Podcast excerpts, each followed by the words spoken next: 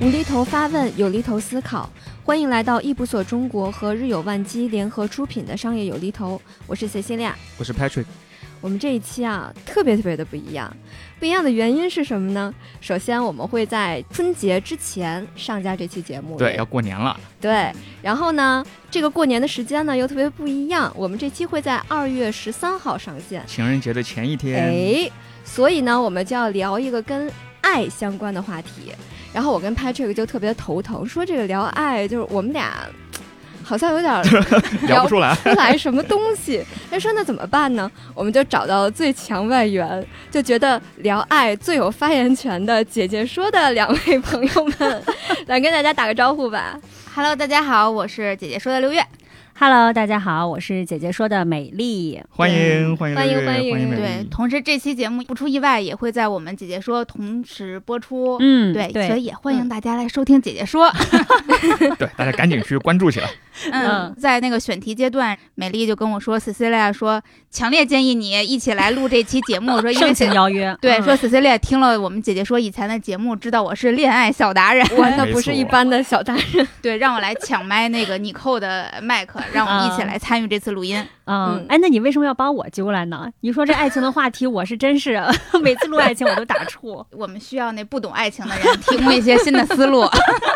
的确，我最近在爱情上遇到了非常多的困扰，哎，嗯非常期待这期节目给我带来一些新的思路。嗯那这期我就来抢一下话筒吧，嗯因为正好也是之前听 Cecilia 聊到，我们这次伊布所也做了一个关于爱情的一个报告。对，看我们其实不只研究商业哈， 我们也研究一些对，看上去不像商业的话题啊 对，很 奇怪，你们为什么要研究爱情啊？啊。我们研究很多大背景嘛，嗯那所谓的大背景，平时谈什么经济呀，谈什么人口呀，对嗯谈得多。但是在这个里面有一个很重要的商业背景话题，就是感情和爱情，嗯嗯因为除了说这是我们本身的一个很大的驱动力以外，嗯，还有一点是说，我们去看，其实有一个大的行业，就是所谓的这种浪漫行业或者感情行业，嗯最容易想到的就像钻戒啊，对吧？嗯包括婚礼行业。啊嗯那是嗯那它肯定是跟这个高度相关的嘛，所以它其实是一个大的文化背景。嗯甚至品牌的营销节点都逃不过，什么品牌都会在就这种情人节爱相关都会去做事情。我们这个不就是吗？我们不就来蹭，啊我们就来 蹭这个情人节的 热就来点啊了吗？ 而且传统情人节都不够，都创新情人节，哎对就对这各种颜色的，七夕什么白情 人节啊，然后什么各种颜色五二零， 嗯对，七夕，这情人节都一年好几个，而且我之前看到，当时 Cecilia 和 Patrick 把那个嗯报告分享给我们，我们看这标题叫 “What the Future Love”。感觉是未来之爱，就是未来该怎么谈恋爱。啊嗯，然后后来呢，看了一下这个报告内容，我会发现里面有非常多让我会觉得很意料之外的一些话题。从大的逻辑爱情上，我们从相知、相遇、啊相伴，然后甚至到分开，甚至到现在大家都在讨论的单身，嗯对于自己的这种爱，有非常多的维度，让我觉得很意外。就是关于这种趋势啊，还有一些现在年轻人关注的点。其实这个报告讲的就是刚才美丽说的哈，嗯就是它是讲爱情在未来的一个发展的形态。 嗯然后它还是按照一个未来学的框架在研究各个不同的板块是怎么影响它的，比如说嗯爱的表达会怎么影响未来爱情的形态，爱的不同结构关系会怎么影响爱情未来的形态。嗯谈论的话题，我觉得虽然这个英文就是用的 love 哈，但是嗯其实还是在亲密关系或者说浪漫关系里的这个嗯界定下，还是我们嗯日常谈论的爱情的这个界定范围里。嗯，好，那既然聊到爱情，我们就来开始吧。那我就是嗯对于这个报告内容，我觉得有很多的很好奇的点，想跟各位聊一聊。第一个是我们来聊聊爱的相识。嗯这个时候我要来一个小八卦啊，商业节目很难聊个人 故事嗯，但是这次我可以借着这个公事儿来问一问，嗯就大家都是通过什么方式遇到自己爱情的呀？这样吧，咱们不仅是有什么方式，也包括现在是一个什么样的爱情存续状态啊，啊，行嗯行，怎么认识的是吗？我嗯是工作中认识的。啊。哦，哦还挺常见的这个对场景，对对对，嗯然后就是我的甲方，啊， 天哪，翻身农奴把歌唱， 你可以啊 然，后我的状况就是已婚已育，就是在家带娃。嗯呃，好，那 Cecilia 呢？我这个相遇的方式就是非常无聊的学生时代的感情，哦嗯嗯从大学走到了现呃实，嗯呃，是对，是从研究生走到了现实，然后甚至也没有什么就是浪漫的过程，就是嗯日久生情的一个状态，嗯甚至没有表白，没有说在一起，都不知道什么时候是纪念日，就这样在一起了。然后现在的一个状态呢，就是经历了一个比较复杂状态，不太好说的一个单身状 态啊， 都是故事啊，都是故事， 都是省故略事。的都是故事。那我跟大家就不太一样了，嗯我基本上这些年的恋爱都是通过网络认识的，嗯，对哦，只有初恋是同学，剩下其他都是网络。但它不仅局限于那个 dating app，、嗯，它也包括什么共同的兴趣小组，然后嗯网站、嗯旅游网站、什么嗯骑车的网站、户外网站等等。现在非常多，对，嗯，哇塞，我感觉我认识的渠道就是过往认识的渠道嗯很丰富，啊有打车认识的，打车快车司对啊，啊就是快专车车司机 专车司机，然后有网上认识的，嗯然后有高中同学，但是不认识，结果在嗯 QQ 上又认识的。嗯，但最近这个男朋友就是一直持续了六七年了吧，是也是同事介绍的，因为是我同事的亲戚、嗯啊。先在网上聊，然后到线下就一直到现在吧。哦，反而回归了传统的认识模式。对嗯对相亲对，模非常的式稳定，过于稳定。 哎，那我知道，就像现在很多这种，包括我身边相对年轻的朋友们，嗯他们现在认识另外一半儿的方式，很多都是通过社交软件。嗯，对，啊应该蛮多的了吧？对，嗯就是很多基于兴趣上的兴趣社交，嗯甚至我还有一个朋友认识他的女朋友是在一个跑步软件上哦的兴趣哦小对组去有认的识有的嗯嗯对，我就感觉现在大家在线上认识的方式非常的多元。嗯，我们正好这个里面有一组数据哈，啊就是到了这个商业环节，有嗯离头上线， 对对对，有了一头上线。其实刚才为什么我说美丽回到了一个传统的状态嗯里，就是因为熟人介绍一直都是，特别是对于更年长的代际来 说，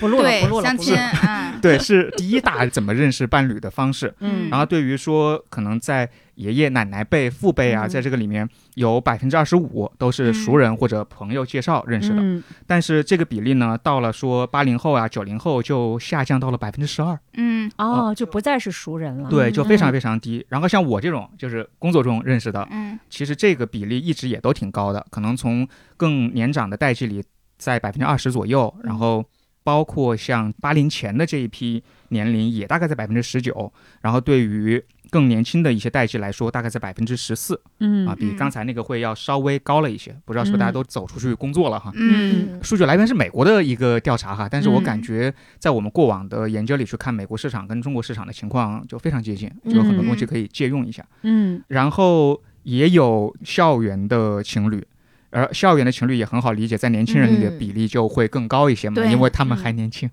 是，对，对你还年轻，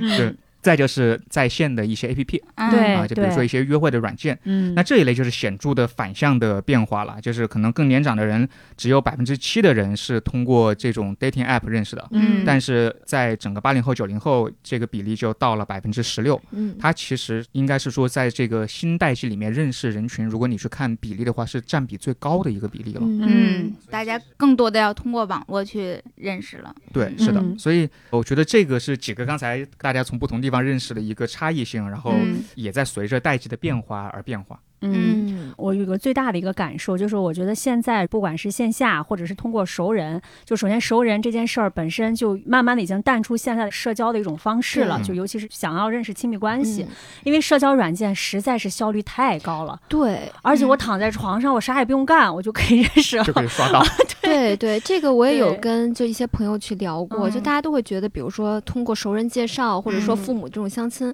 会有一种排斥的心理，是，而且会觉得就是你给我介绍这人，我不一定喜欢。对，嗯感觉很浪费时间。我还得去嗯见，就嗯觉得很痛苦，是很痛苦的一件事情。但是这种软件，就是它完全可以匹配，我可以自己筛选，我想要去见什么样的人，什么样的人我觉得合适，我还能在网上先跟他聊两句，看是不是嗯对味儿，然后我们在线下见面。对我觉得这个一下就效率会高很多。我觉得还有一种无形的压力，就是如果这个人给我介绍一个人，我会觉得，嗯，哦， 对，他映射出来的是我在你他心中是怎么样的，然后就是我需要去自我验证说，OK，我在他心中是一个大概什么样子的对人，对，然后所以还得想一想，会不会就是他反馈给我的亲朋好友的是什么样的话 术？就就最近不是快过年了吗？我想到在那个短视频网站上刷到一个段子，说嗯回老家媒婆给他介绍一个人是植物人，跟他说没事 儿，过两天就行。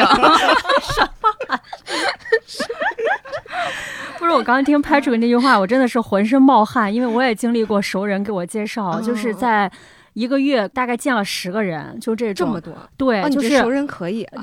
对，这熟人干嘛？给力，嗯亲戚，就是这种，就是真的什么样的都有，特别可怕。然后刚才一听他说，我这 时隔多年我才反应过来，原来我在他心中是这个样。嗯嗯 太嗯，可怕了。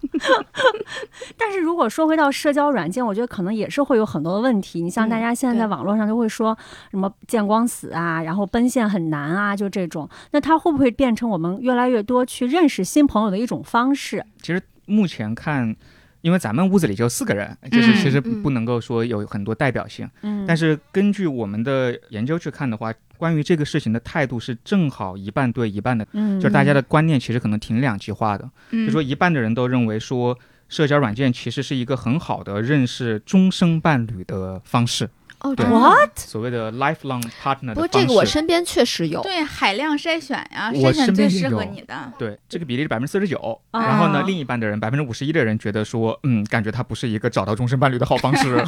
嗯 我可能是占那五十一，我感觉。我觉得这个东西嗯它其实就是靠运气，因为 就靠命真的就是真的是靠嗯命。社交软件这个东西就跟你在比如你在地铁上或者你打车遇到一个人一样，它是一啊个对也是概率的事情嘛。嗯。但是会不会随着 AI 的逐渐发展，这个概率对会变得越来越高呢？哎，有可你能刚才说这个就让我想到，因为现在的很多这种社交软件在介入一些 AI 的算法，嗯，甚至现在很多的这种社交的 dating app 也会用 AI 去帮你完成很多，比如说你的介绍啊，对，先帮你初筛。嗯、对，就是按照什么样的人受欢迎，他会对建议你往什么样的嗯词儿去写，或者说给你一些关键词。嗯，那如果是 AI 技术的加持，它会让这种社交软件会变得越来越会帮助大家非常丝滑的进入到关系里吗？还是说咱们报告里面也会有一些反向的一些因素会去影响呢？分享点儿自己比较个人的感受，就是 AI 去介入到整个的婚恋匹配当中，嗯，有一个特别大的问题，就是我们在社交网站上是会扮演自己想要扮演的人格。对，嗯首先，我的资料就不会是一个百分百真实的资料。嗯，就像一米七八的男生绝对会写到一米八一样，对嗯 嗯是是这样，对，就是首先它本身就没有办法做到绝对的真实，然后嗯其次，因为像我来讲，我就能够非常确切的知道自己喜欢什么样的类型，嗯它能够匹配我喜欢的类型，我觉得很好。嗯但是最近这两年，随着谈恋爱越来越多，我会发现自己逐渐在能够喜欢上一些我以前不感兴趣的类型。对嗯对，这个我也有一种感受，就之前我们在使用另外一款 dating app 的时候，你就会发现，它给你匹配的人，它会写跟你的相似度或者什么是百分之九十八、嗯百分之九十五。嗯，它其实，在某种程度上也会让我觉得，我好像只能认识这样的一些人，但是它在某种程度上把你的旷野就给你嗯屏蔽了、啊，会有这种感受。嗯，说到这个，我也有最近看到一个新的一个社交的这种 A P P 叫 Teaser，嗯，它是一个国外的一个约会软件，它特别神的就是它可以让你先去试聊，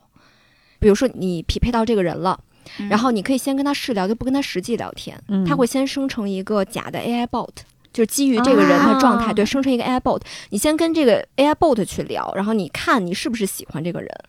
如果你跟这个 bot 聊，你觉得还行，你再实际跟他开展真的的对话。这就是机器人儿和机器人儿之间先试恋爱。对，它是一个 AI 模拟聊天，对，就相当于你在注册的时候，你会先跟这个系统一起聊聊天，系统会去学习你是一个什么样的人，你的什么状态，嗯它会去模拟你的聊天状态。嗯而且其实这个也许将来可以在算法上有一些调整。就统计里有一种随机方式叫随机森林，就是它的的做法是说，假设你今天给了一百首歌给我和 Cecilia，对吧？嗯，那可能我们就会根据这一百首歌找到你想要的那首歌或者那个人。嗯那我们推给你的歌或者人是高度接近的。嗯但随机森林其实是说，你给十首歌给我，给另外十首歌给 Cecilia，那么嗯我们根据这个展现得出来的一个结果集会更大一些嘛？因为这十个嗯样本带来的共性可能并没有那么集中，对这样我们返回给你的一个选择库就会变得更加大和随机。嗯避免掉的情况是说，我必须踩中你的每一个点来给你提供一个你要的选择，我可以只踩中你的某一个点，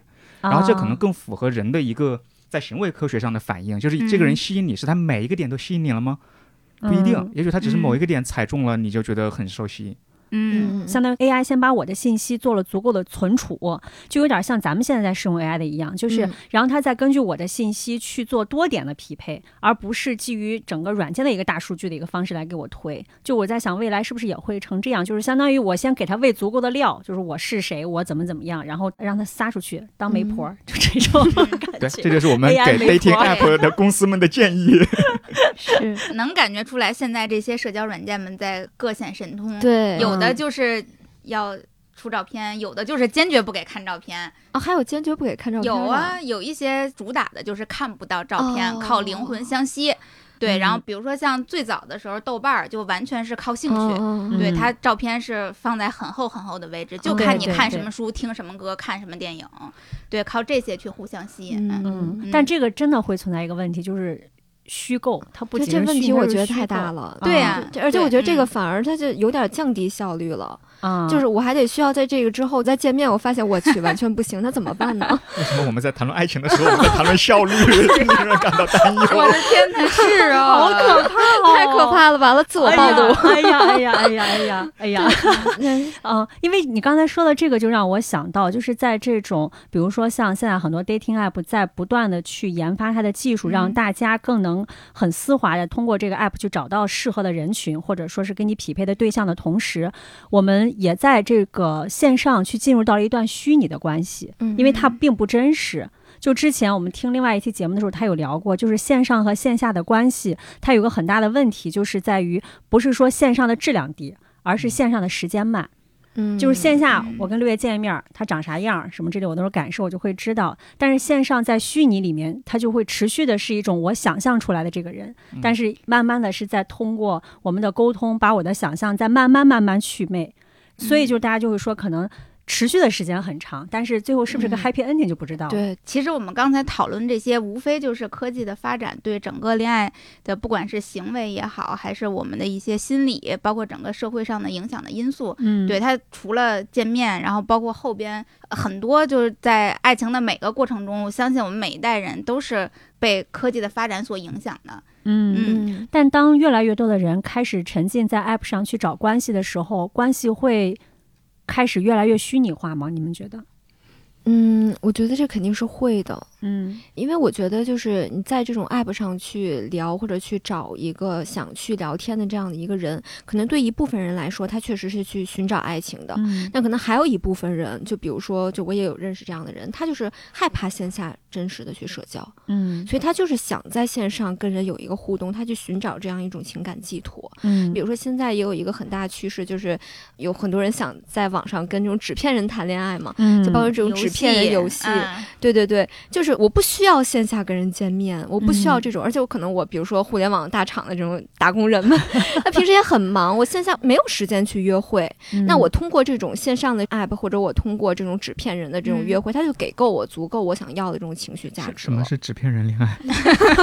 假人恋爱嘛，就是比如说现在特别火的游戏，女生爱玩虚的，拟人物对可以恋理与解制作哦嗯人，它其实是卡牌，不同的卡糟牌。了，我被美女包围了。啊，对，哦完蛋，我被美女到这包围个，了。 那是这都是现在最火最火的游戏，就天哪嗯其实科技在投喂你啊，他知道你有恋爱的需求要什么？对嗯，反正真实的恋爱很花精力的，嗯很花时间的。对我就投喂你，你想要这种互相的，不管是情感上的嗯依赖、嗯情绪上的愉悦、对陪伴感甜蜜，嗯我就给你。对嗯对，从最开始的纸片人，到后来像完蛋，我被美女包围了，直接像短剧似的游戏，变得越来越真实。马上可能 VR、AR 这些就跟上了哦，。现在好已经有对了，已经嗯有了，嗯嗯其实我觉得有些东西是一个无奈的必然，就是我们现在本身就在花更多的时间在虚拟的世界里，在线上，嗯所以我们不得不说，整个恋爱过程也好啊，认识另一半和另一半交流也好啊，都需要花更多的时间在线上。而这个事情到底有没有让我们觉得说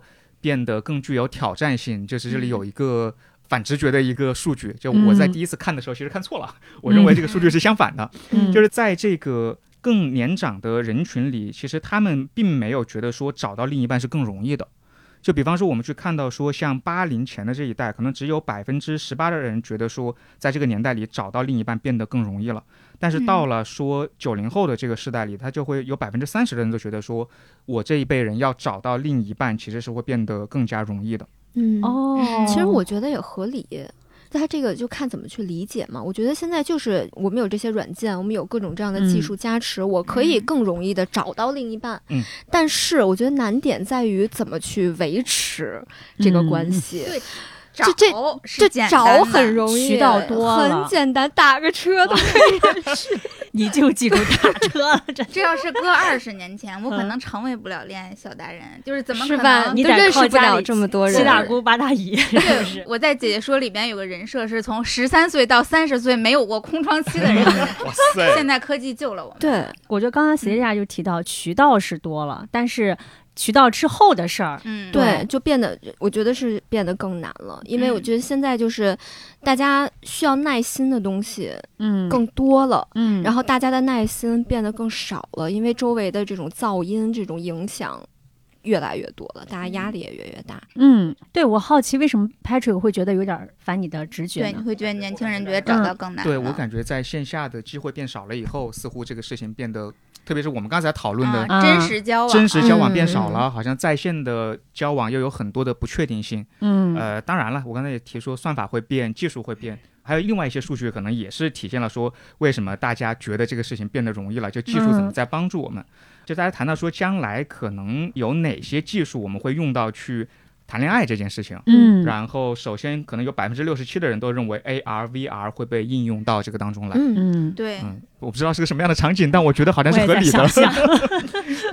电影《赫》里面嗯不就是一个高度哎，就是这种对科技化的恋爱的一个样本对，吗但这其实挺可怕刚的。才这嗯两个都有提到数据哈，就是那个嗯百分之六十的人认为说，可能 AI chatbot 嗯能够帮助你去沟通，但是只有百分之六四。十哦，对，百分之四十六的人认为，也许将来会有一个陪伴型的机器人陪着 你。啊，这两种都出现了。，啊对，然后还有嗯一个数据，可能大家也是在生活里经常会碰到吧，就有百分之六十一的认为说，游戏平台也是一个跟伴侣沟通和约会的好地方。六月， 对啊我就是这样。我和弟弟觉得没有什么话聊的时候，就会说，要不然王者峡 谷溜一圈儿，总比冷场强吧？所以美丽是爱在街上遛弯儿，你是爱在弯我的峡谷里遛 弯儿。对，我们好老啊，你不老年，而且我而老且年现在王者峡谷已经打腻了，然后我们俩人就在致力于寻找新的游戏寄托，啊嗯就是怎样能够成为一个新的约会渠道，完比如了。玩什嗯么双人成行这些。啊、我也曾经试图过这个，但是我找的是飞 行棋，是不是非 常的暴露斗 地主，那你现在应该掼蛋，已经已经老了。已经老了，已经老了。OK，那我 们刚才其实聊了挺多关于我们相识的一些过程。嗯那其实刚刚大家听下来会发现，不管是哪种技术方式，还有就是我们因为现在很多的技术已经融入到我们生活的方方面面了，对所以这种亲密关系肯定也避无可避，就是在技术上的一些加持。就是回到我们刚才自嘲的那个点，至少让效率提升嗯了。对 对，啊、那接下来我们就来聊聊下一个阶段，就是关于表达和沟通。那通过不管是 AI 也好，通过熟人也好，或其他的方式，当我们相识了以后，怎么去表达和沟通这件事情，我也挺好奇。就我也想问问这种啊，曾经在过以及现在仍处在关系里的各位，你们平时都是怎么跟另外一半去表达爱意的？来，男士优先。男 士这是一个公开处刑的 大型现场嘛？这个， 我觉得肯定首先有表达，嗯啊就是语言的表达。嗯，语言肢体，对，嗯然后送礼物也是必不可少的，即使它是一个。 这是需要投入巨大精力的 事情， 怎么就颤已经抖了呢？已经听出来了。对对对，才能难够做到，嗯就是真的，呃，我觉得让另一半满意或者足够表达出你的心意，就是嗯因为似乎这个礼物单纯只是一个说拿多少钱去衡量，好像也不太行。嗯，但是在你花了很多心思，特别是一年有这么多的节日、纪念日、嗯生日的情况下，对你怎么保证你每一次挑的礼物都有不一样。独特性，而且感觉像嗯伺候甲方一样，就是。嗯要送到真心坎假儿你听到的里 面。对啊，真你假你房听得说这个真就是要有独特性，然后要符合他真的所想，嗯然后又嗯有一定的惊喜成分，嗯似乎还不能够说价值太低。哦，对嗯，我对吧感觉你简直就是代表男士在发言啊！对，我觉得这个真的是男生比女生要更难一些。 我有跟嗯 Cecilia 交流过这个问题，你们刷嗯抖音会刷到一类广告吗？我每天都会刷到，比如说情人节快到了，或者什么什么节日快 到了，然后都是这种国际大牌做的送给女朋友或者媳妇儿的。礼盒套装。呃我们现在的客户就是这个， 就正在忙这种客户呢。马上情人节了，对，就是嗯你就会看到各种大牌，就是说因为考虑到很多男士可能非常的不善于去嗯挑选这种化妆品啊，或者嗯是对哪一个品牌的什么样的产品，那就干脆好，我们帮你做好去送就好了对。，但实际上，哎，你们马上要接这个赞助，我能说这话 吗？没事儿，没关系，你说吧他啊他听不着。就是，但实际上，当我看到这个的时候，我也会立刻紧张起来，因为嗯我会觉得说，我不知道我的浅薄的理解里，是不是并不是女生在用化妆品的时候会全系列都用一个品牌的是产品。啊，所以，当你去选择这个的时候，其实从某个程度上，他就已经知道你选了一个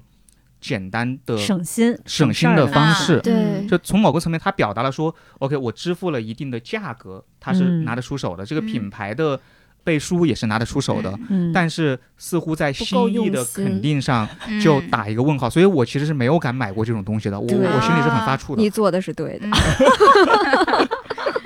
嗯嗯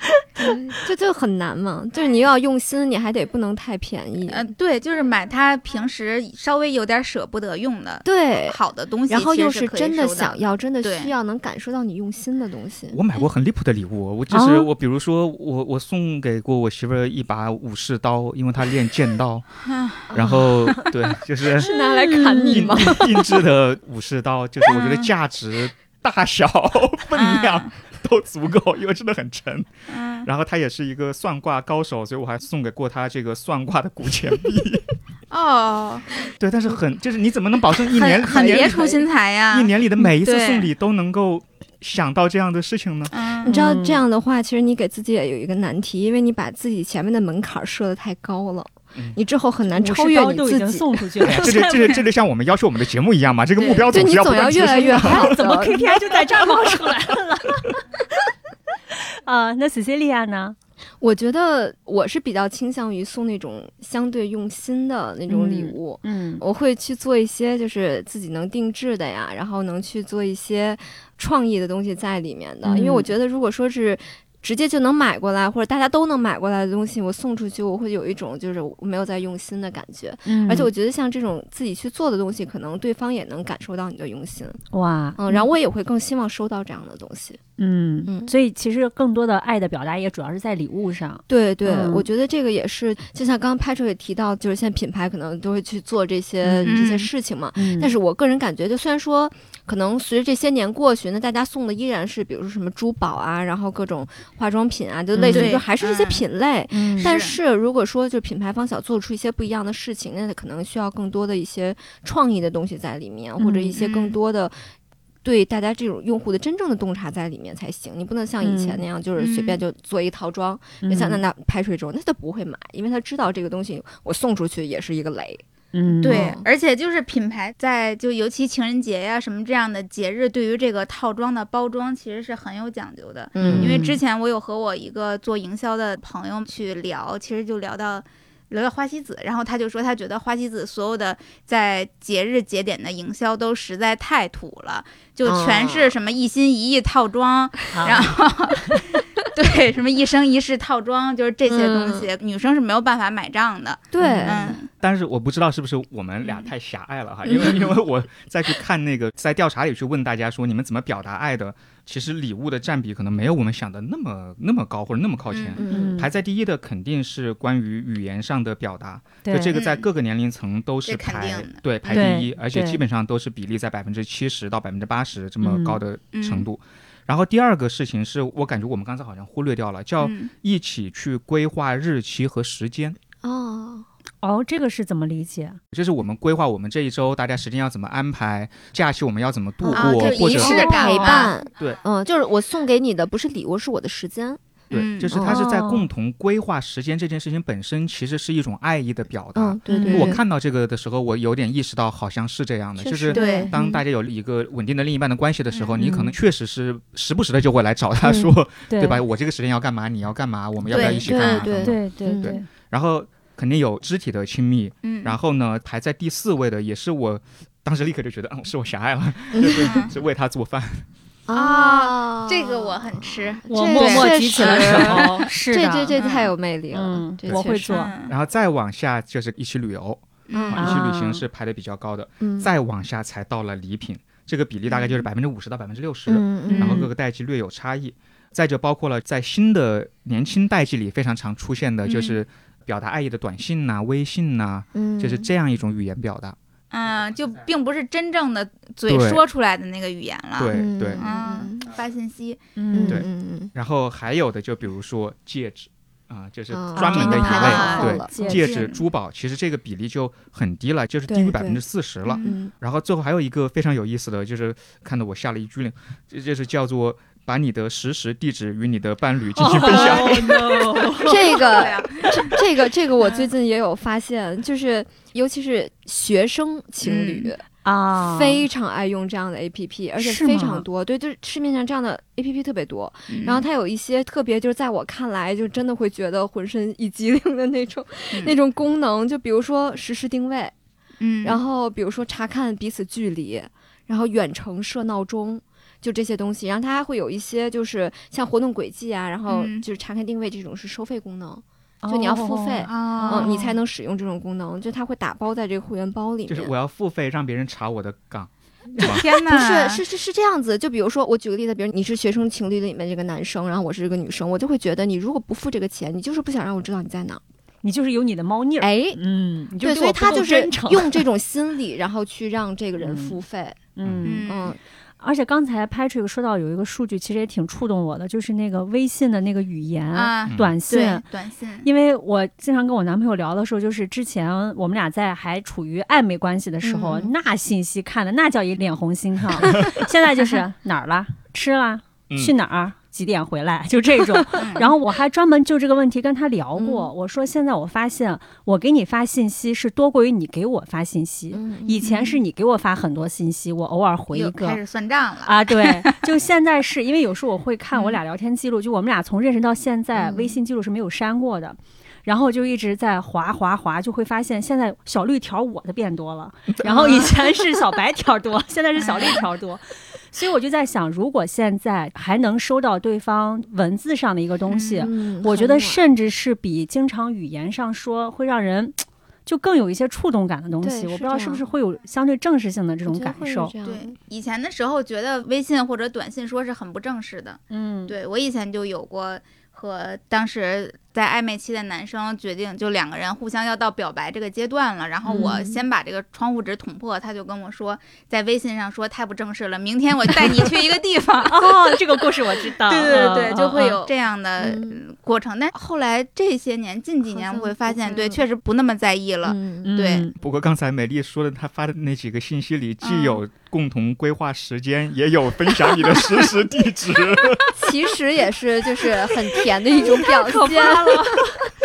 对我刚想说，我表达爱意的方式可能就是我会陪他一起去干他想干的事儿。 嗯嗯比如说，他喜欢 遛弯儿，我男朋友是一个徒步狂魔，都市徒步嗯狂魔，就是一走走三十公里的那种。但我不会陪他走三十公里，我觉得五公里已经是我的极限了，这就是我表达爱的方式。这是啊我爱的极限。爱只剩只有五公里。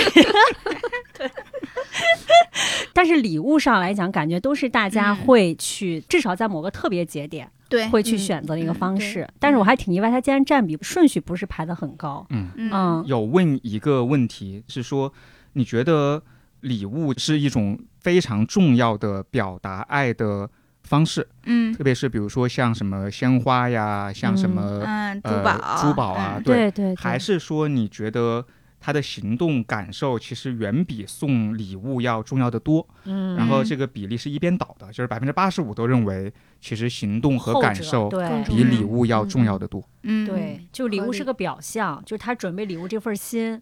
我觉得等 Patrick 跟他媳妇儿说说为什么不挑选那个礼盒，这个小心思，我感觉更能打动对方。礼物归其根本都是锦上添花的东西嘛。对对嗯对嗯对嗯对对，嗯，好，那我们刚才也聊完了关于沟通的一些事情啊，有一些我们日常 相处的一些小的趣事。那接下来其实有一趴是最近被大家讨论还挺多的，也是很多人在亲密关系里面会经常出现问题的一个环节，就是相处。我觉得在爱的里面相处的这个过程，其实充满了各种各样的。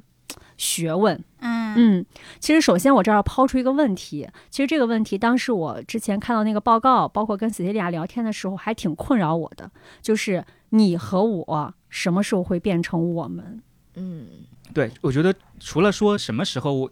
我的你的变成我们的，嗯可能还有一个比它更前置的点是什么是我们的，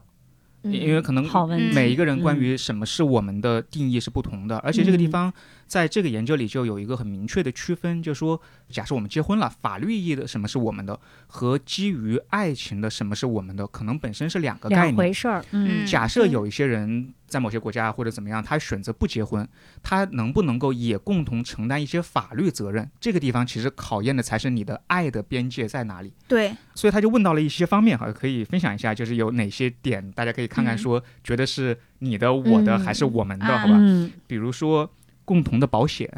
嗯嗯对，有一嗯些是有连带或者是对家族性质的，嗯对嗯关关于这个其实百分之四十四吧，就是觉得说应该是共同所有的对，然后可能只有低于百分之三十的人觉得说这个是应该分开的。哎，嗯那这个是建立了法律关系之后才成为我们的吗？对，还这个是嗯这个点就在于，其实我们现在问的问题是说我们不考虑法律关系的绑定，啊，而是你基于你对于爱的认识明白和你嗯对于你另一半的关系的认知，啊你认为什么应该是我们的，什么是分开的。嗯嗯，好的，然后再往下，比如说我们是不是应该有一个共同的银行账 户？嗯，嗯，对，毕竟有共同开支嘛。对嗯嗯这也是一个很难的问题。这对我觉得这是一个很有挑战的问题，它的对争嗯议性也更大一点。就是有百分之四十一的人都认为说应该有一个共同账户，百分之三十二的人认为就是应该有分开的账户，然后有百分之二十一的人认为说应该都有，就是也有合并账户，也有分开账户，嗯是这样的一个情况。嗯然后再比如说，我应不应该跟另一半共同承担债务？嗯，同样的，我们不是谈论法律意义，就是说对嗯假设你跟这就个是人心理上，就真即心使是相爱男女的朋友，对嗯你认不认为你应该承担他的债务？真是个又是一个很难 的问题，我就每感个觉问去题一句都就是很分手的扎边心缘，对对？吧？但是在这个调查里，居然有百分之三十八的人都认为他们觉得要共承同担承担嗯债务。再有一个哈，就是刚才有一个不是存款账户嘛，对另一个是问信用卡，其实是一个消费账户嘛。嗯，嗯相反是有更多的人认为，嗯，不要， 不要，不要有绑定的信用卡，各用各的吧，就是你花你的，我花我的。嗯，存钱能一起存对，对花对钱嗯不花能各花各花。的。对，所以我觉得就说可能对于什么时间点变成我们的，针对不同的事情也会有所差异。就是嗯也许在某一些阶段，记得以前美剧里很多时候就是给你他家里的那把钥匙，就是一个重要的时间节点，啊对吧？对哎，嗯那这个那件事情是什么时候发生，以及你说我要跟他有一个共同的存款账户是什么时候发生，以及嗯我要帮他承担债务 这件事情是什么时候发生，我觉得可能跟这个具体是什么事儿有一定的关联。 嗯，作为一个本身有点倾向于不婚的人，我突然理解了结婚的必要性，就是解决这些问 题。嗯就法律问题吗？，对，嗯，嗯法律问题、财务问题，就这些很难的问题。嗯，所以说，就是爱情跟婚姻完全是两个命题嘛。嗯也是这个确实，我觉得刚才 Patrick 说的，就是我们抛出掉法律关系来看这个事儿，不管是什么账户啊、债务啊、信用卡啊什么的，我至少从我自己的个人感受上来讲，包括我身边的朋友，大家更多的会是各自处理。嗯，在至少男女朋友这个阶段会各自处理。对。然后比如说像钥匙给钥匙，或者嗯说是一些其他的这种，就有一种是两个人真的是在彼此的边界去试探。比如说，我给了你嗯我家钥匙，但是你没有给我你家钥 匙，窒息，这个就是有一 个，你懂吧？就是 啊一我要把钥个，匙收回 来。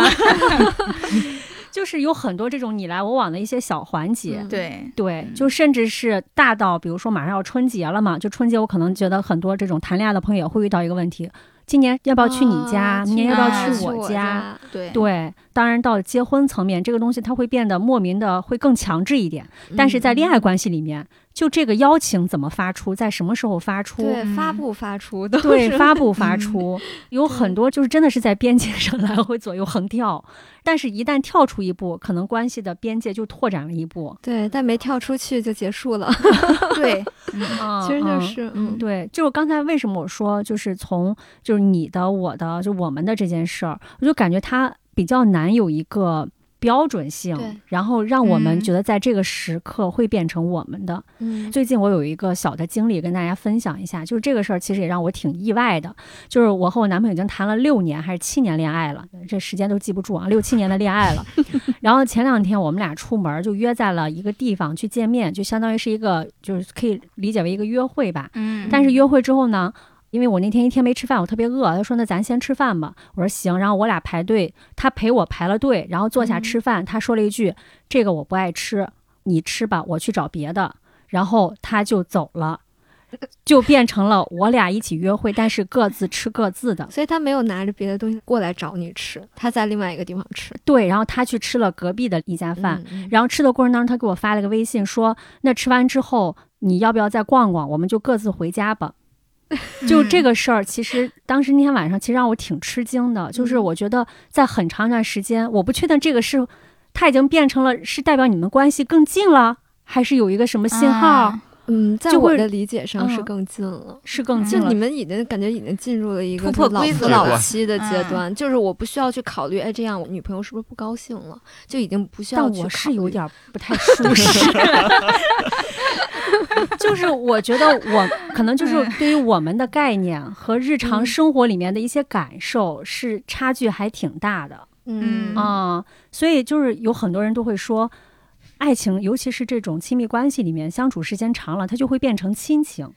嗯，我说一下我的感受吧。嗯我觉得啊，就是爱情和亲情，它不是一个此消彼长或者说彼此转换的一个关系。嗯这个个感觉就跟什么一样呢？就是可能爱情是会随着时间，就两个人在一块儿时间越来越多，他的这种激情，他的这种、就这种很爱很爱的感觉，它是会慢慢消失，会嗯会减少，不能说完全消失吧，它会减嗯少。然后呢，你对他的感觉就是亲情会越来越多，但它一定不是把一个东西转换到一个东西上，就跟肌肉和肥肉它不是相互转换的，它是在互相嗯的一个轨道上在发生变化的。嗯嗯，我举一个就是我特别喜欢的那个剧《花束般的恋爱》，嗯嗯嗯，他们两个就是一开始那么那么爱，那么那么的合适。然后男孩儿也是非常非常努力的在去工作，想给两个人创造一个美好的未来。嗯但是他在过程中，他就跟这个女孩儿的脚步就慢慢就不一样了。嗯，然后他们就发现，就是恋爱的感觉，这种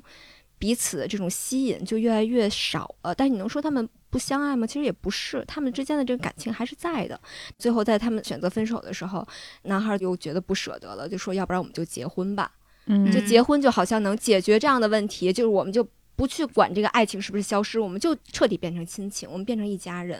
但是女孩呢，就觉得这不是一个解决问题的办法。嗯嗯我不能说这个时候哦，我靠结婚去改变这个爱情的问题，然后到时候结婚婚姻过不下去，我生个孩子吧，对吧？嗯那孩子也解决不了，人家就凑合过吧，都这么大岁数了这。不都这么过来的吗？对 啊，对，但是在这个时候，就是大家选择的不一样。那男孩觉得我可以去选择这样的方式，嗯我可以这样过，但是女孩就觉得这不是我想要的。所以以我觉得就这个是在于两个人的选择，就是你在这个节点上，你是分手还是结婚？那可能嗯有的人选择就是这个，有人选择那个，它不是此消彼长，它是各自的轨道。是我就在想，就这段关系，尤其是。激情过后，爱情以后那种平稳期，但是又没有变成，比如说我们成家人的关系，以嗯法律的形式把它固定下来的、这期间的这个关系，它是一种什么关系？就这个是我感觉我现在进行时正在发生的，嗯我甚至觉得它可能就是爱情消亡了，对只是一个是我可能在某种程度上会去回避爱情消亡的这件事儿，嗯第二个呢是他又没有到说到了那个点去分手那个过程，所以嗯其实有点像一个爱情长尾期， 就是关系的惯 性，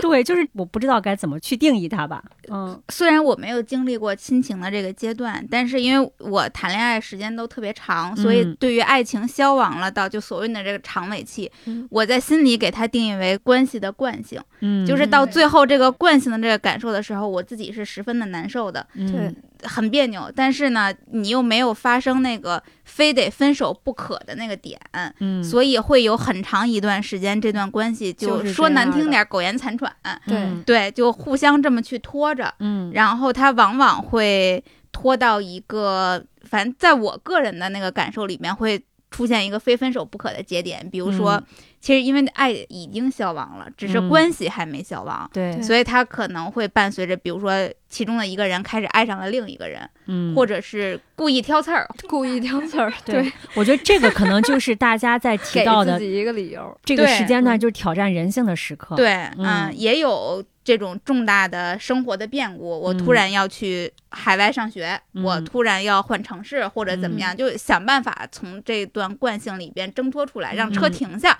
说，白就是让车停下。对，，所以根本的，你要往消极了说，它可能真的就是爱情消亡了。所谓的亲情，大家可能只是给找了一给个嗯自己找一个对安慰。以及对你对要不要进入下一个阶段，其实就是那花束般的恋爱，其实他们就是在消亡那阶段了。嗯那这个对时候，你要么就分手，你要么就结婚进入对，家下一庭个关系。是的，很对明显，此时嗯此刻的我不会再爱上此时此刻的你了。那两个对人在那个时候，他们不会再相爱对了。对，长尾嗯期。长尾期，天哪！哎，我想听听 Patrick 的想法，作为男士，嗯，嗯，我不能代表男士，啊我只能代 表不，我你只不能代表就作为你自己，对对对，我只能代嗯。表我自己，但是也可能就是我们处在不同的阶段里，嗯然后情况也都不太一样，就是嗯我关注的点可能略有不同。嗯，首先是这样，就是我我我有一个个人信念，嗯就是叫做不懈怠。嗯，就我感觉我们很多时候可能对待工作、对待生活的热爱，都会提醒自己不懈怠，但好像很容易在一个亲密关系里就嗯逐渐懈怠了。嗯所以我是一直提醒自己别懈怠，嗯，这个是一个一个出发点。感情里也应该设为 OKR，你们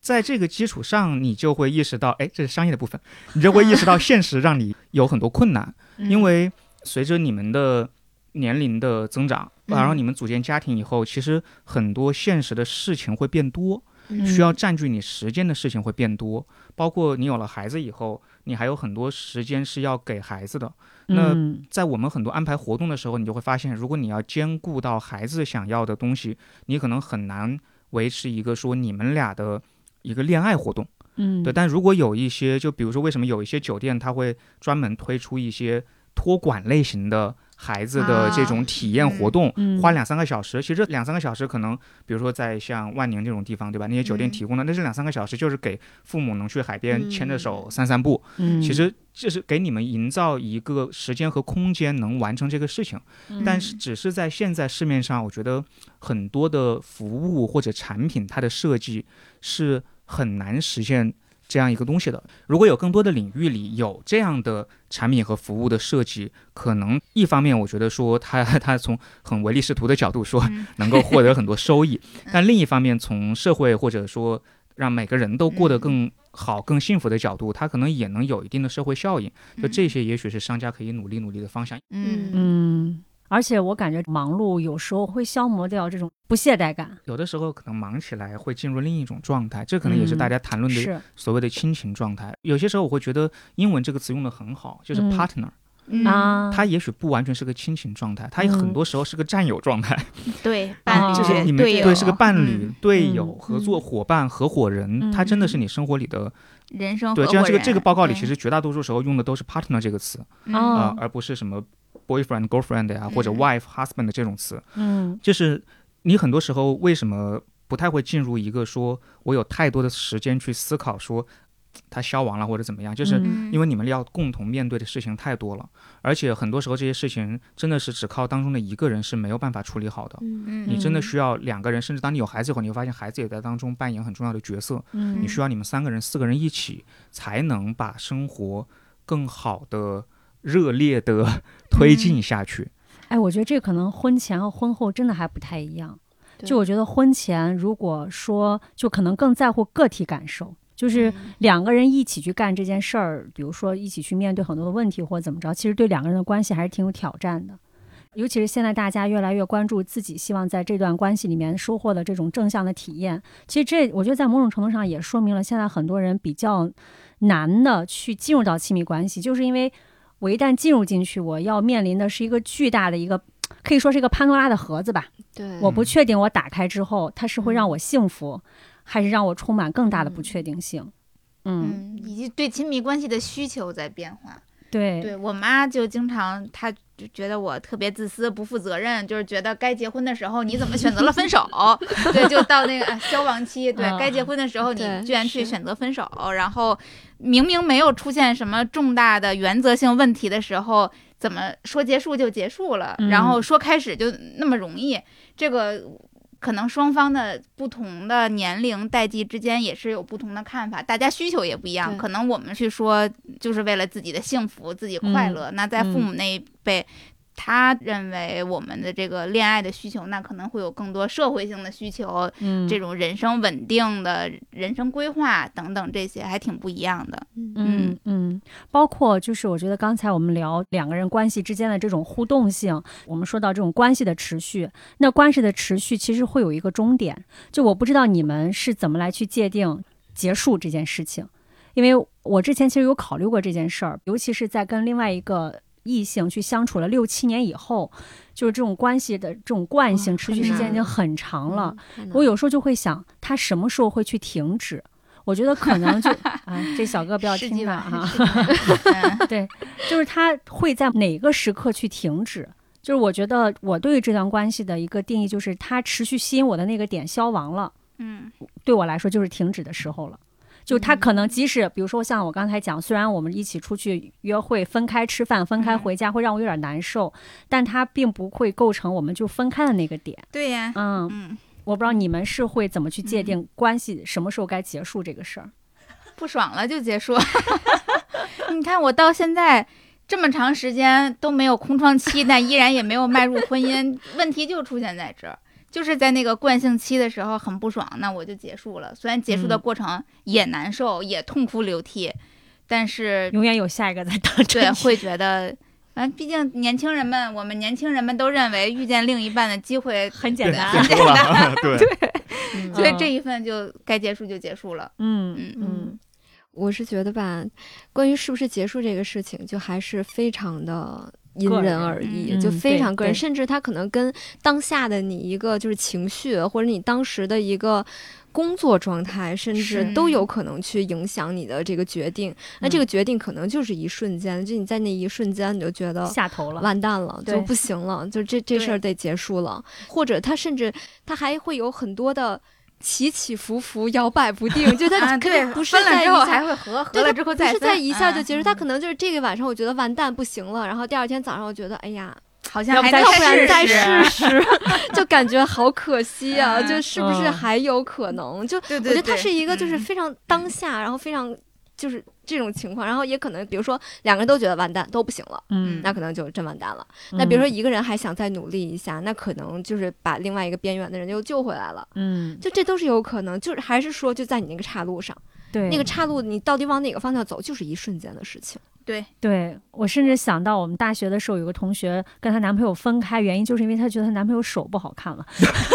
对，就可能就就就是忽个然点一下，就是是一就下，找一个，点说对服自，己，然后就嗯再见了。对，就是忽然一嗯下的。甚至不需要原因，就是下定决心了。我有一次嗯就是上班路上坐地铁，突然决心就下定了，然后到了公司就发了分手的短信。就是今天了。对，就就是现在，就今天了此刻再多一分钟，这手的可能都不分行不了了，对，得这现就是在。就是这嗯样对子，嗯嗯，因为这个东西实在是太因人而异了，所以我啊们对来看看数据吧。有一头再次 上线，两个问题，一个问题嗯是为什么会分开，一个问题是为什么不分开对，啊？比如分开的里面排名第一的就是另一半的不忠或者是家庭暴力，嗯，啊，这可以理解。可以理解嗯，但是居然这个比例不是百分之百，这个比例也只到了百分之八十出头。嗯，我也可以理解，也可以理啊解这出轨在我这儿就不是非分不可的理由。对，就这也因人嗯而异嘛。嗯然后第二个，我觉得是仅针对美国市场啊，但是非常有意思又奇葩的一个话题，叫做对方改变了性别或者性取向啊，确啊实这也很有道理嘛。啊。然后第三个是说对方犯罪了，啊，违法犯罪，嗯，嗯，这个比例居然都不到五成，百分之四十四。这也合理嘛？这在我这儿也不是问 题，我的天哪，这是注意发言。 没法聊了。谁都有偶尔出过错的时候。嗯是，然后有一项居然在榜单上百分之二嗯十，我觉得这个比例并不能算低，嗯就是说因为工作大幅度的挤压了他陪伴我的时间。嗯，对，嗯这个常见，嗯，嗯，可能很多事情都是从这儿引开起始的，对，它可嗯能不是那个关键原因。嗯，对甚至他在我接触的人里面都排不到这么靠后。可能都会很嗯可能靠会更前。对对，有百分之十五的人选了说一方丢掉了工作，或者是我们的整个经济稳定状况出现了问题，嗯，这也是一种种现很实现的实无奈吧。嗯对，嗯然后还有一个，我觉得这是一个用来调剂的选项吧，因为这个话题太过沉重。但也有百分之八的人选了它，就是说他改变了他的饮食要求，比如说他突然变成了素食主义者，或者或者突然又开始吃肉了。我们本来是素食主义者，他突然开始吃肉了，我实在是忍无可忍。哎，不过这个吃不到一块儿去确实很重要。你猜嗯怎么着？我和我嗯男朋友也吃不到一块儿去。可以分开吃嘛，对吧？可以在对两个餐 厅我吃觉得嘛对。这个都我们还真的行吃不到一块儿去。但关键是，比如嗯说什么，比如说是穆斯林，啊啊，或者这之种类的信仰性的，对他可能嗯短暂的时候，就比如我还在热恋期的时候，嗯怎么还着能都忍一行。忍，为哎对了都你行嗯但嗯长对期以来，我就我就想吃，怎么办呀？我不能永远为了你都嗯不吃了，家里都对不存在，你就很对，痛这苦是一个问题。嗯，但是即使出现了刚才说的种种问题，还是有很多人选择不分开。啊嗯那我们看一下不分开排在前五的原因是啥？嗯第一条就是说我还是爱这个人，或者我相信他会变的。嗯，啊，嗯虽然我不知道我相不相信人会变，但是这是一个，这对但人或者会就是变刚这个才，事儿就我打像个刚才问六号月说的，就是嗯那原因就没有什么原因，对吧？就我就是爱这个人，我对觉对得啊，他还就能有是什么原因？对啊，对他违法犯罪了，他出轨六了，但我还爱着他对。我啊们六月就是啥都理解，不是，哎，我以前分享过一个公式，就是嗯判断要不要和这个人分手的公式，嗯就是你去在心里嗯面计算你和这个人在一起的时候是快乐多还是痛苦多。嗯如果依然是快乐多，哪怕这个人杀人放火了，他爱上别人了，但你此时此刻还是快乐多，你就可以再等到哎对这个先这个不叫论净快乐值，这就跟净推荐对对值对一样，用净快快乐值快乐减没去不错快没乐，错没错对得，到的就是净非常快乐合值理。嗯第二个是说为了孩子，嗯嗯啊哇觉嗯得好理解吧很。现实嗯，对，很第现三实个是为了经济稳定，嗯，也很嗯合理也也。好，很现也也很实也很对现实，也很合理。第四个是有复杂的法律和金融绑定问 题无法分开。嗯，别说分手了，现在让我换个电话号码都是老大的问题了。然后我觉得第五个就终于又回到了感情上，就是害怕一个人的孤单。哦，这个非常非常准确。嗯，这个可能是很多人分手的时候底层的那个对，恐不敢惧说出来，但其实嗯是真实原因的那一对点。嗯，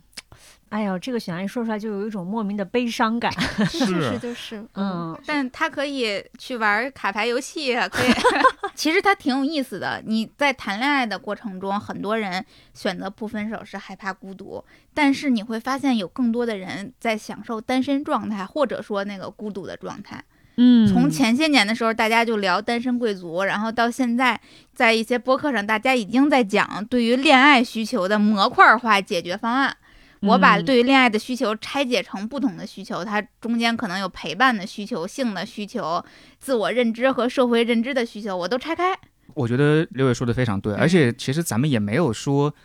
一定要谈恋爱或者有一个双人关系，对吧？嗯就是在这个报告里，其实也有很重的一份是关于叫自爱，其实就是单身经济和单身嗯人群的一个状态。然后他在里面也很有意思，就是谈到说，一般在自爱这个话题下会有哪一些趋向性的东西，它也是一个按模块化的思路来讲的。嗯它的第一个就是说，其实跟自然的亲近是里面的一个非常重要的和好的方式。嗯，因为它帮你解决掉的一种内心的需求，就是你其实会在接近自然的时候，会更有一种自己生而为人的一种连接感，啊，就是跟自然的一种连接感。嗯，回到本性了，我感觉对，小红书上现在。在都流行年轻人去抱抱大树树， 对对对对对对，对，不抱人，抱树。 对，嗯这这个就是一种方式。那另一个就是说，为什么我们说食物，然后朋友、家人，在这个时候，嗯其实他们能够给我们很多所谓的情感需求的支持，嗯是因为这是一种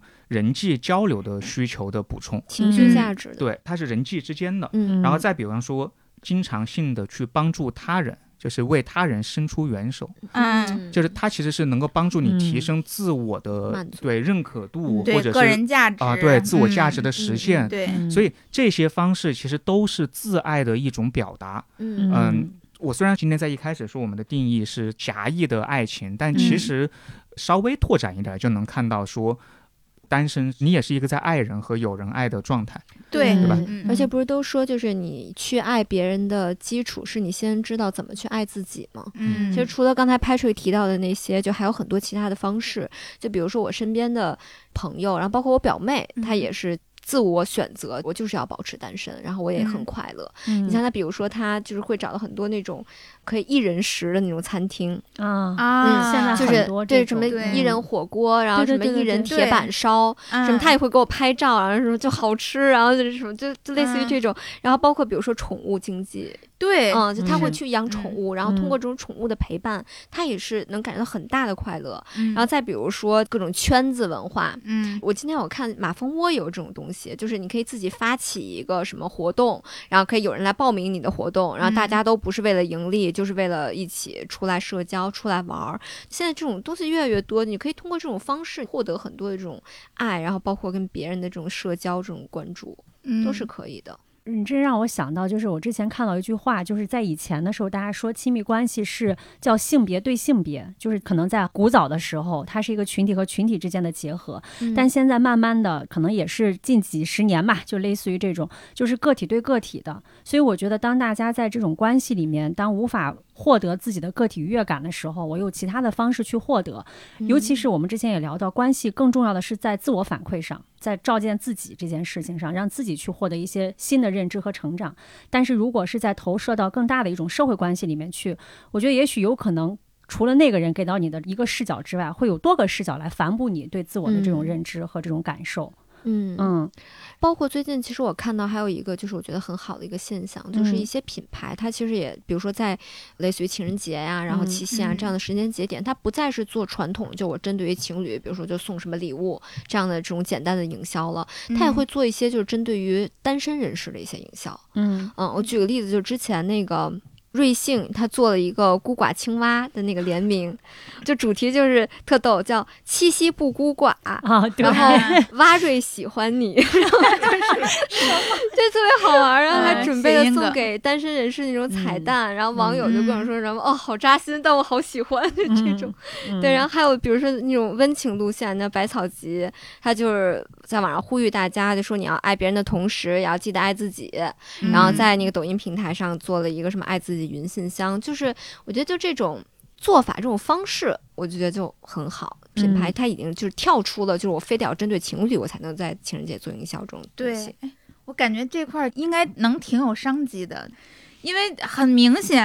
就是嗯单身的人越来越多，然后进入婚姻年龄越来越晚。然后之前我们，我和美丽我们姐姐说录节目的时候就开脑洞，还说如果我们要是做一个养老院，我们要做丁克养老院。它会是一个啊什么对对样的对对对对，嗯其实真正的单身人士的很多需求，在现在的这个整个的社会服务体系里是完全就是还 cover 不住的。对，嗯是，我也在想这个问题，就是可能我们更多的是看到我们同龄人，比如说我们现在大家对于这种不管是爱自己的情感需求，还是嗯单身的这嗯种个人生活状态，其实，在当下大家能够相对于活得比较自得其乐吧。嗯但是随着年龄的增长，我感觉对于这种单身人士的一些来自于更大范围的系统性的支持，其实还是嗯挺必要的。对，从一些产品设计对、服务设计上，就是怎么能更好的满足单身人士的需求，对，怎么能更嗯好的满足他们的情绪需求，我觉得这都是一个很好的市场。对，甚至之前嗯我们当时咨询保险的时候，也是在问这个问题，就是像如果说一直是丁克或者是单身，嗯，嗯就是对你可以通过很多福利保障，也许商业保险能够帮你去解决一些问题，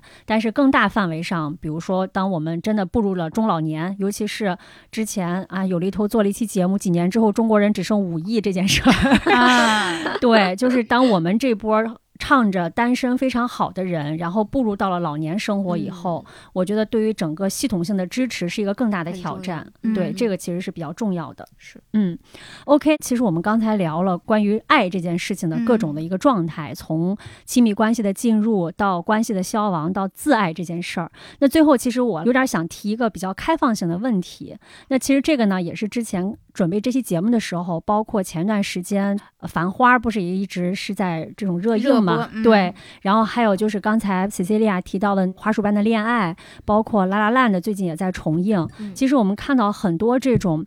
过往，我们对于爱情的一些憧憬，很多是一种。很正向的，比如说充满冒险的、刺激的、浪漫的，让人充满想象的，给人带来巨大幸福的。但是现在我们在提到爱情，可能更多的是一种至少我感受到身边啊，我不能说完全大的社会环境是一种比较偏消极的，嗯，恋爱脑是贬义词，甚至大家羞于谈爱情。嗯，比如说以我们节目为例，就我们几年前可能聊爱情的节目，大家会啊还挺想听。就最嗯近大家、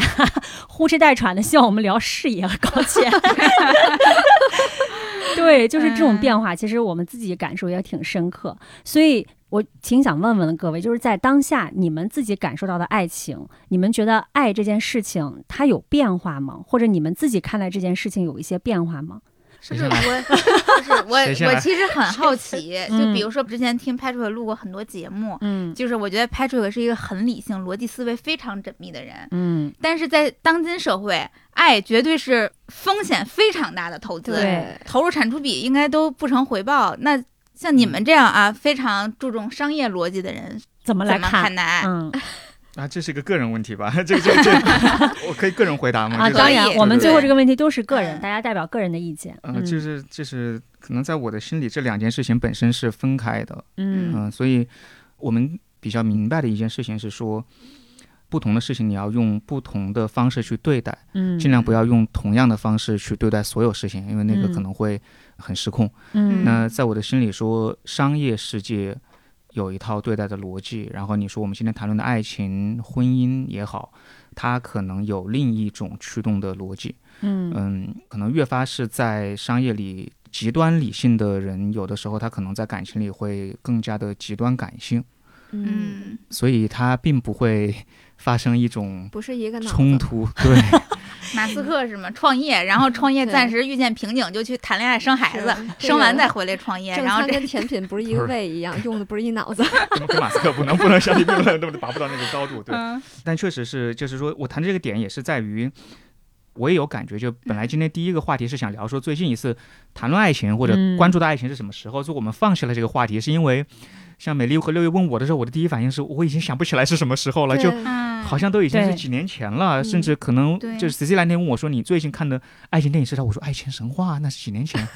呃，对吧？就是是啊我跟你有同样的感受。对那嗯嗯我觉得可能是，就你会发现在整个经济有压力的环境下，大家的注意力会被迁移，嗯这个嗯是会发生的事情。然后你会更多的关注实际的问题，你会关注宏观的经济环境对个人生活带来的影响，嗯你会关心更短期的一些消费和个人收入安全问题等等等等。嗯，但是这种东西都是在我看来哈，都是短期的，它是周期性的波动。嗯嗯而一些更感性的话题，比如说我们今天谈论的爱情，爱这个东西，可能它是更长期和持久的。嗯就只是说在这两年里，也许因为各种原因，包括媒体环境，包括说。在新的媒体形式下，其实我们以前谈论过这个问题，就是说，在一个集中式分发的媒体形式下，大家更容易快速的达成观点一致，或者至少看上去快速的达成观点一致，嗯，因为那个一致的观点会被迅速的推给每个人，对而且成为压倒性的优势，对吧？嗯那在这种时候，有一些话题，当它不是那么热门的时候，它的声音会出现这个马太效应，就更加的被听不到。所以，也许只是受到了这些东西的影响，但是如果我们放在一个更长期的时间上去看，我认为它作为一个已经贯穿了几千年的一条主线吧，至少是人类文明里的一条主线吧。我个人是觉得它还会持续的继续下去，在某一个经济开始好转，大家开始放松，或者是比如说媒体关注的话题开始转移的时候，可能它又会重新成为一个主旋律的话题。嗯嗯，感觉它会在支线任务和主线任务之间来回切换。它可能是个底色任务。对，是是嗯，嗯，c 嗯 i 利亚怎么看呢？我其实前段时间啊，有经历一个不太好的事情，然后也让我挺长一段时间就是都挺荡的，然后对于感情、对于爱情这件事情，就是提到我就会觉得。就是一个很负面的事情，一个很负面的感觉。但是现在让我去想的话，我会觉得，嗯，还是不要害怕美好的东西会消逝吧，就不要害怕爱情或者这种罗曼蒂克会消逝，而是先努力让它去发生再说。嗯而且就是有一个我之前看到过，然后我特别喜欢的一个人写的一个，我忘了是影评还是一个什么东西了，他就说。一段感情或者一个爱情，它带给你最美好的东西或者最珍贵的东西，绝对不是说一个礼物，甚至不是你们一些甜蜜的短信、甜蜜的信件，或者说是照片这种东西都不是最珍贵的。那最珍贵的东西是这一段感情在你身上留下的，就仿佛河川给地形带来的那种，就是你痕迹给我带来的痕迹和改嗯变。嗯所以我觉得这个东西就是尽量往好的一方面去想，去嗯留着你们在一起的那段时间最珍贵、最好的记忆，然后继续不要回头往前走就好了。嗯你看我们都多积极，对，多积极。很积极。对，然后如果你要让我去回答这个问题，我可以简单粗暴的说，我觉得爱是勇敢者的游戏。但是嗯嗯在更早的时候，其实有过一些论调，就是说，其实世界上可能根本就不存在真爱这个东西，它是靠文学艺术作品加上嗯商业助推，共同创造出来的一个美好景象，然后给你嗯反复洗脑，让嗯你认为这个有爱。但即便是如此，我们不管是这全世界各国的文明，这几千年下来，人们依然在唱爱情的颂歌，会为爱情流泪，甚至可以为爱去死。那根本上，我觉得还是爱作为勇敢者的游戏，它确实。太好玩了，就是太刺激了，就是它这个好玩是来自于什么？即便是到现在，我们刚才聊到很多模块化的需求，更加便利的让你去找到你的另一半 partner 的各种各样的方式，但是爱依然是我觉得在当今社会下最大程度的可以让你感知到人性的复杂性嗯以及自己的嗯复杂性，对就是它是模块化需求满足不了的东西。嗯我如何去认识真正的自己？你自己的灰暗和丑恶，就是那种埋藏很深的东西，在亲情、友情里边都发现不了。 对，嗯它只有在亲密关系、在爱里边，是你才能看到它的踪影。然后以及像我可能会通过谈每一段恋爱，然后去感受不同的世界，嗯就是它是我认识世界的一个方式。然后与此同时，你才能更深的去了解到所谓的啊人类的多样性。 对，就是嗯就是这种东西。像这种学习，我甚至觉得它可能是除了爱的关系以外。至少在现在，我还没有发现，在什么其他的方向上是我能够取代这一块儿需求的，所以嗯就我为此而着迷，它太丰富了，变化太多端了，我永远也学不到尽头。嗯对，同时我也觉得，在现在这个阶段，包括大家对于所谓的恋爱脑的贬义化，觉得爱就是耽误时间呀。嗯它在整体的，如果你要去计算收益的话，那它可能带来的收益非常小，你可能花嗯了特别大的心思、很长的时间，得到的就是一泡污的关系。对，好一点儿的，你可能还能有一些美好的回忆和痕迹；坏一点儿的，大家可能很多就是就恨不得前人去死的那种情况，也是嗯很常见的。对，嗯但我们依然去奔赴这样的关系，就在于此，它是我们真正活过和认识这个世界的最直接的通道吧。嗯，我觉得这个就有点像刚才 Patrick 讲的，就是它是一个底色任务。我嗯觉得它对于一个人来说也是一个底色任务，就是在亲密关系里面。嗯，很少有其他的关系，或者说没有其他关系能够替代你在亲密关系里面暴露的真实，嗯就这个嗯真实感是你在任何其他关系里面所无法企及的。嗯就甚至你和你爸妈的关系，可能某种程度上也是在有一些角色的扮演，嗯或者是一些身份的代入。然后回到我对这件事儿的看法呢，是刚才拍瑞说那一点，我也深有共鸣。就是最近一次谈论爱情是什么时候？就是在准备这期节目的时候， 还真是之前真的这玩意儿就是已经抛诸脑后，嗯咱就是说眼里只有搞钱、搞事业两件事情。嗯，但是录完这期节目，包括在准备这一节目的时候，我记得之前我们开选题会的时候，我跟 Patrick 还有个讨论，就是爱情变了吗？嗯，我其实，在准备的时候，我一直在想这个问题。其实我觉得。我不确定是我看待它的方式变了，还是它真的在变。就我会从一个相对更加宏观的一个角度去表达一下我的一些看法。比如说，很早期的时候，比如说像六月刚才讲，在文学作品里嗯面，当文学作品里面的爱情照进现实的时候，当时的爱情的发生可能来自于门当户对。家庭之间的安排，他的爱情的萌生，可能有没有爱情都不一定。就是我们先让把两个人凑在一起，然后慢慢再去生发出嗯培养情感。嗯对，这是我最近在看《知否》的一个最大的一个感 受，就是这种家族之间的纠缠，最终也许会生出爱。然后到后来，慢慢的你去解脱掉了家族之间的这种牵连关系，慢慢变成两个人之间，但是两个人之间的交流，可能背后也会隐藏着巨大的这种利益的一些。底色在后面，然后慢慢的开始再回归到大家都开始聊自由恋爱，然后在嗯两个人之间自由的相处过程当中，当然我们这儿一直说的是线下啊，就是自由相处过程当中萌发出来的这种或者冒险或者刺激或者这种纠缠的一种感受，然后再慢慢开始在爱情里面，可能性别已经不再是对于双方的这种啊强行的要求，性别也开始发生了一些变化。那在后来技术进步，甚至爱情并不仅仅是双向的了，它可以是嗯单向的。 也不一定是跟人了。对，嗯就是 他，他不断的在去挑战我对这件事情的认知。嗯所以我不确定是他变了，还是我对于他的认识在发生变化。所以我觉得我不确定，在未来，在人类不断的在往前走，技术在不断的进步，或者是社会大的方向，经济在不断的发展。它还会变成什么样？我不确定。但是你说它是不是不是爱了呢？我就在某种程度上来讲，它可能在承担着某种去基于原有爱情在慰藉人情感的这种功能。所以，对于它未来会怎么变，我不知道。我现在也不知道是他变了还是我变了，但是我对他的认知是在变的。嗯，嗯，然后我感觉未来很有可能，就像这些科幻作品一样，未来很有可能就会出现那种完全虚拟的替代的爱情。嗯，对我所有的需求都能够模块化，同时人也不再会像我刚才说的，它是勇敢者的游戏一样，嗯，对此产生好奇心了。我觉得有可能未来我们会形成这样的一个社会和环境，嗯，但同时时现在我就觉得，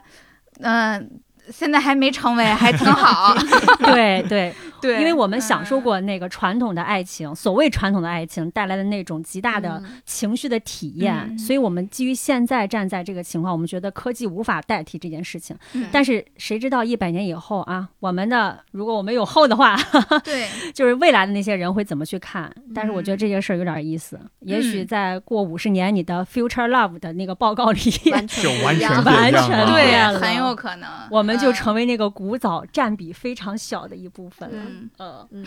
那今天跟大家聊了非常多关于爱情的一些，我感觉很多维度的探讨吧。就我们之前在聊提纲的时候说，每一个问题可能都是一期节目，对觉得后续可以在咱姐姐说，咱今天捞了老多啊素材了，偷偷选题 偷偷是选吧？题，对，聊聊爱情，我们今天这期节目真的是非常的不商业有力头。